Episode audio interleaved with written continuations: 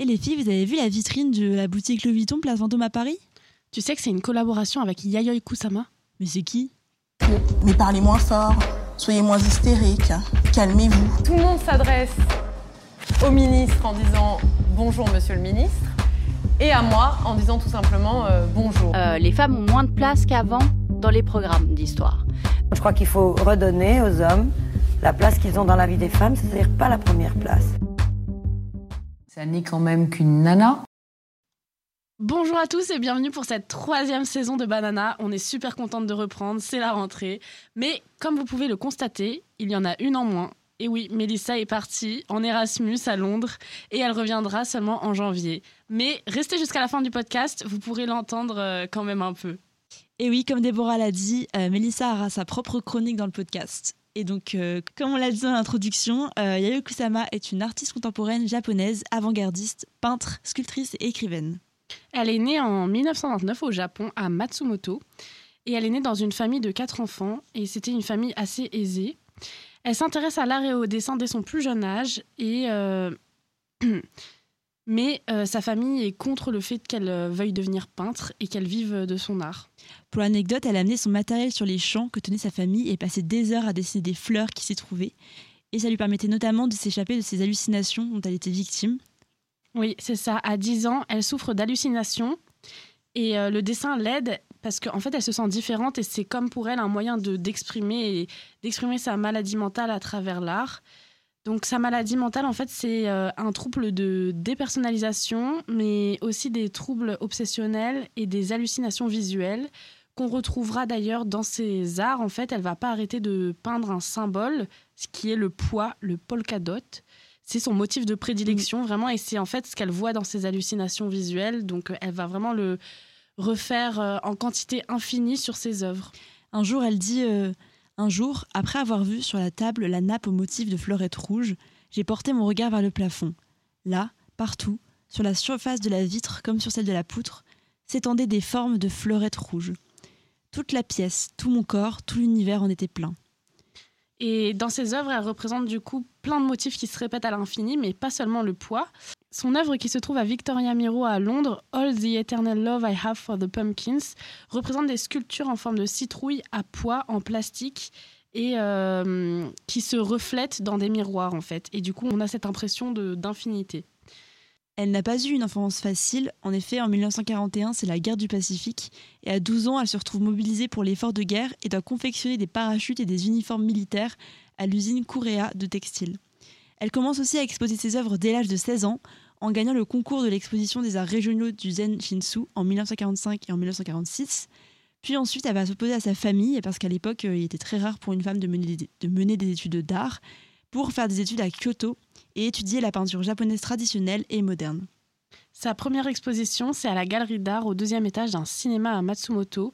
Mais c'est là qu'elle constate que la société euh, du Japon, euh, qui est très conservatrice et patriarcale à l'époque, la bride.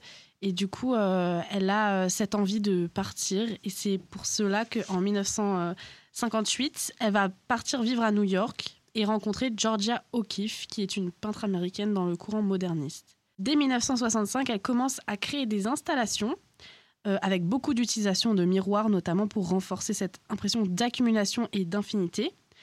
Mais elle a du mal au début à être reconnue et à vivre de son art, car euh, à l'époque, c'est difficile pour euh, une femme, et en plus asiatique, euh, de vivre de son art et d'être reconnue.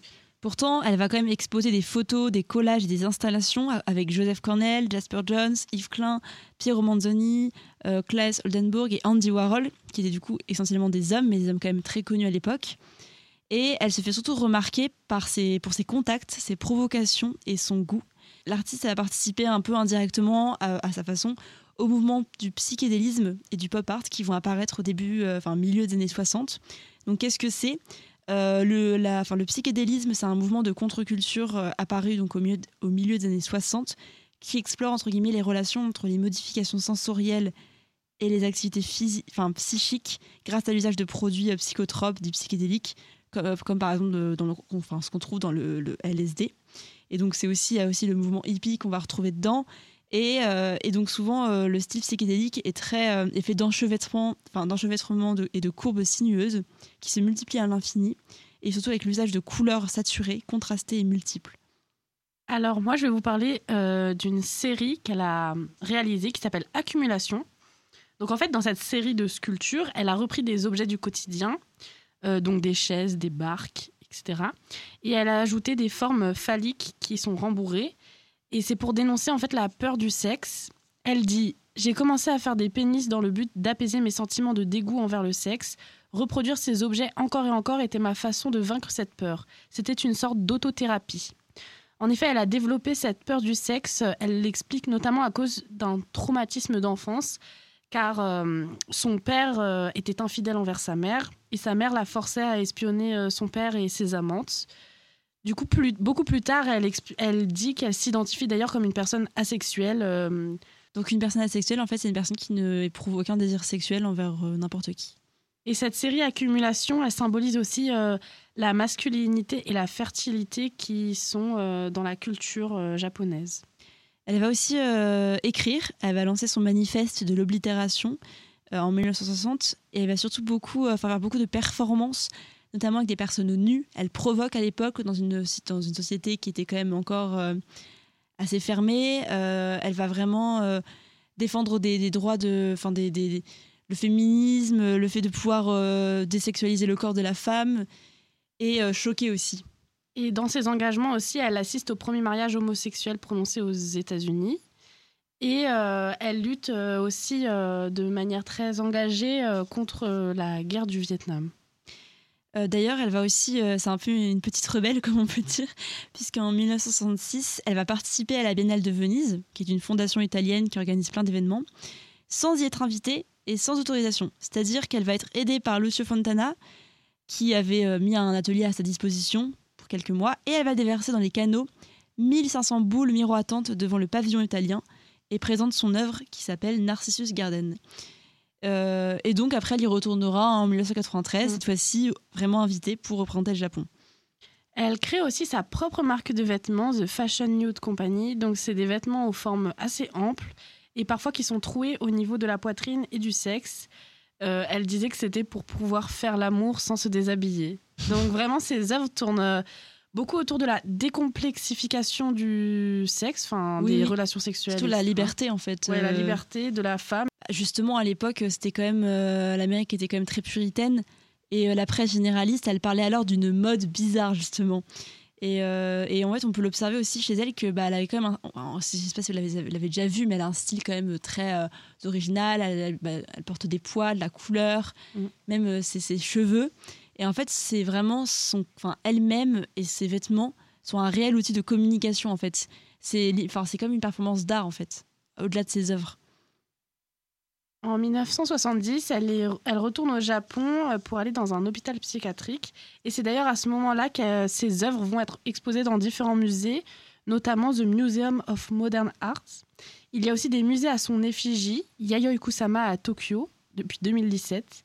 Et elle va faire notamment de nombreux partenariats. Euh, en effet, donc elle revient au Japon parce que quand même elle était très fatiguée mentalement après tout ce qu'elle a fait, elle a enchaîné.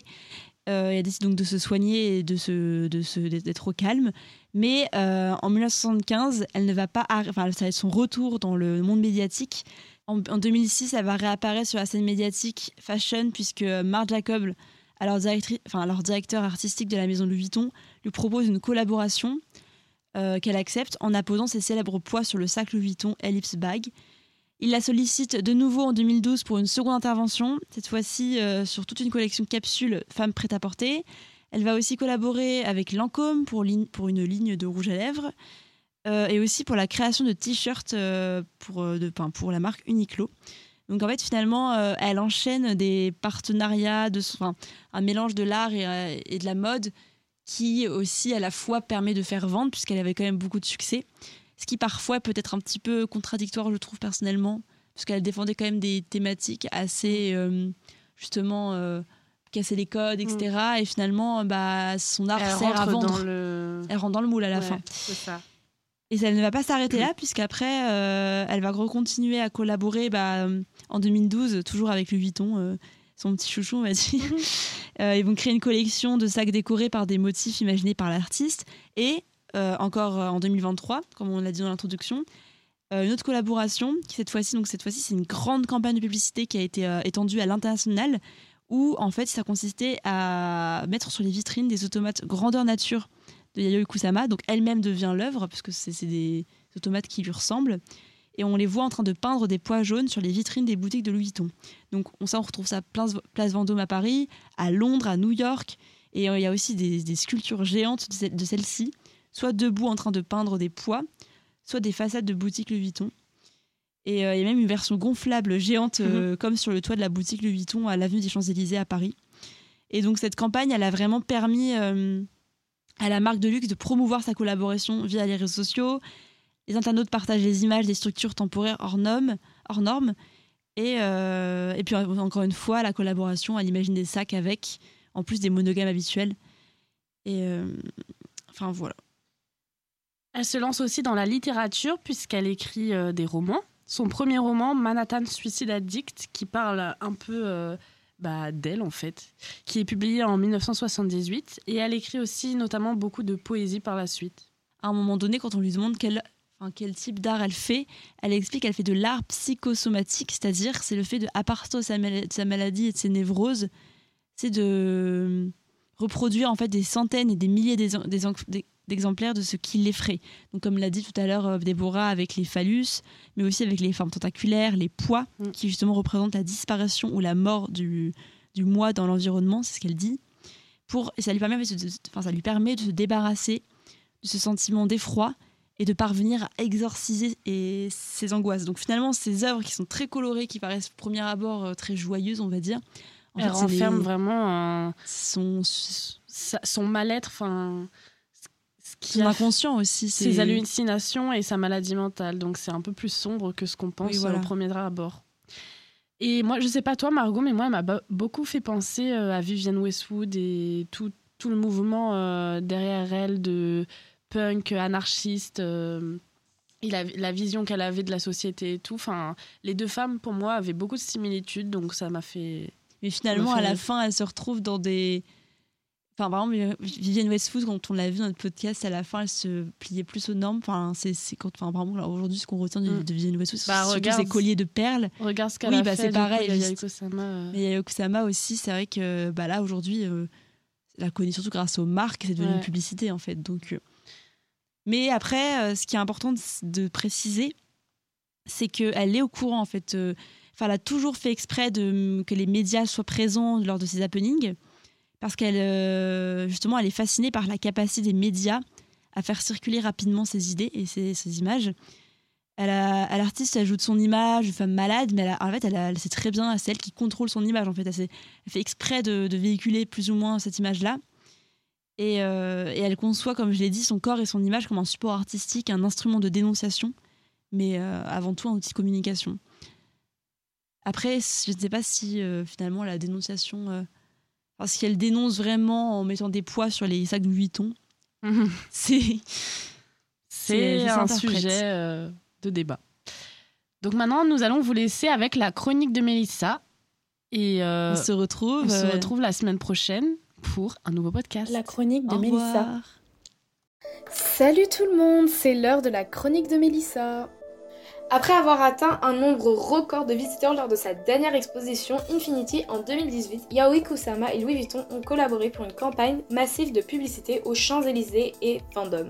Après une première collaboration en 2012, la maison et l'artiste ont réalisé une énorme collection de 450 pièces. Elle est intitulée Creating Infinity et s'est déroulée de janvier à mars 2023. La collection a traversé chacune des catégories de produits, de la mode féminine aux accessoires fantasy, en passant par les parfums, les sacs, les chaussures et les lunettes de soleil pour les hommes. Des sculptures géantes de Kusama survolaient les immeubles haussmanniens parisiens. Des robots Kusama parsemés sans cesse de taches de peinture les fenêtres des magasins Louis Vuitton. Des parfums et même une collection croisière se sont invités dans un spectacle haut en couleurs. Kusama, qui a dirigé une entreprise de mode dans les années 60 et a fabriqué ses propres vêtements depuis son adolescence, ne considère pas la mode et l'art distincts l'un de l'autre. N'étant pas du genre à ralentir le rythme, elle travaille actuellement sur une nouvelle série, Everyday I Pray for Love. A très bientôt les fidèles et les nouveaux auditeurs pour une nouvelle chronique avec moi, Mélissa.